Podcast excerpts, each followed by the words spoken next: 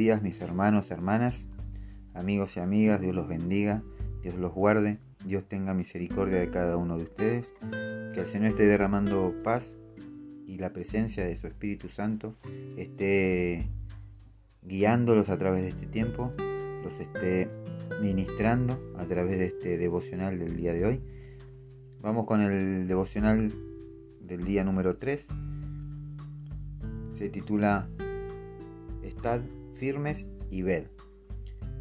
Y si tenés tu Biblia a mano, te pido que me acompañes al libro de Éxodo, capítulo 14, versículo 13. Como ven, es una continuación de los días anteriores, donde estos cinco días van a estar eh, situados en el libro de Éxodo, justamente. Si ya tenés el libro de Éxodo, capítulo 14, versículo 13, vamos a compartir esta palabra. Dice la palabra de Dios que Moisés le dijo al pueblo, no temáis, estad firmes y ved la salvación que el Señor hará hoy por vosotros, porque los egipcios a quienes habéis visto hoy, no los volveréis a ver jamás. Amén. Hay un acontecimiento al que las escrituras vuelven una y otra vez. De hecho, en el Antiguo Testamento se refiere a este acontecimiento 100 veces no solo es el ejemplo central del poder de Dios para rescatar a su pueblo, sino que también la imagen principal del Antiguo Testamento, de lo que Dios hace por nosotros en Cristo Jesús. Este acontecimiento central es el Éxodo, la liberación de los israelitas de la esclavitud con las diez plagas y la separación del Mar Rojo.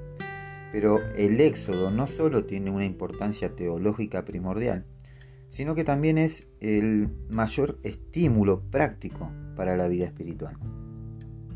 Moisés y los israelitas han llegado a la orilla del mar, del mar Rojo cuando ven que el ejército egipcio se les echa encima. El pueblo, como eh, se veían apretados ya entre el mar rojo, estaban entre la espada y la pared, estaban entre el mar rojo y el ejército, entraron en temor se atemorizaron, empezaron a sentir terror por la situación que estaban viviendo. Después de todo lo que habían pasado aparte, ya estaban casi a punto de conseguir ser liberados y de golpe se encuentran en una situación bastante compleja, donde no ven una salida. Entonces, ¿qué hace el pueblo? Se comienza a quejar amargamente con Moisés. Y la, la, respuesta de Moisés es un clásico. Este es su mejor momento en su liderazgo. Pero Moisés dijo al pueblo, no temáis, estad firmes y ved la salvación que el Señor hará hoy por vosotros, porque los egipcios a quienes habéis visto hoy, no los volveréis a ver jamás. Amén. Estas palabras son palabras que dan vida, palabras de nuestros abrumadores problemas y necesidades. Hablan de los mayores desafíos de nuestras vidas, hablan de los problemas con los que estamos luchando a diario, cotidianamente, inclusive ahora mismo, en este momento. Eh, considera tu mayor carga mientras escuchas eh, en oración la voz de Dios para ti. Dice, no temáis, Estad firmes y ved la salvación que el Señor hará hoy por vosotros.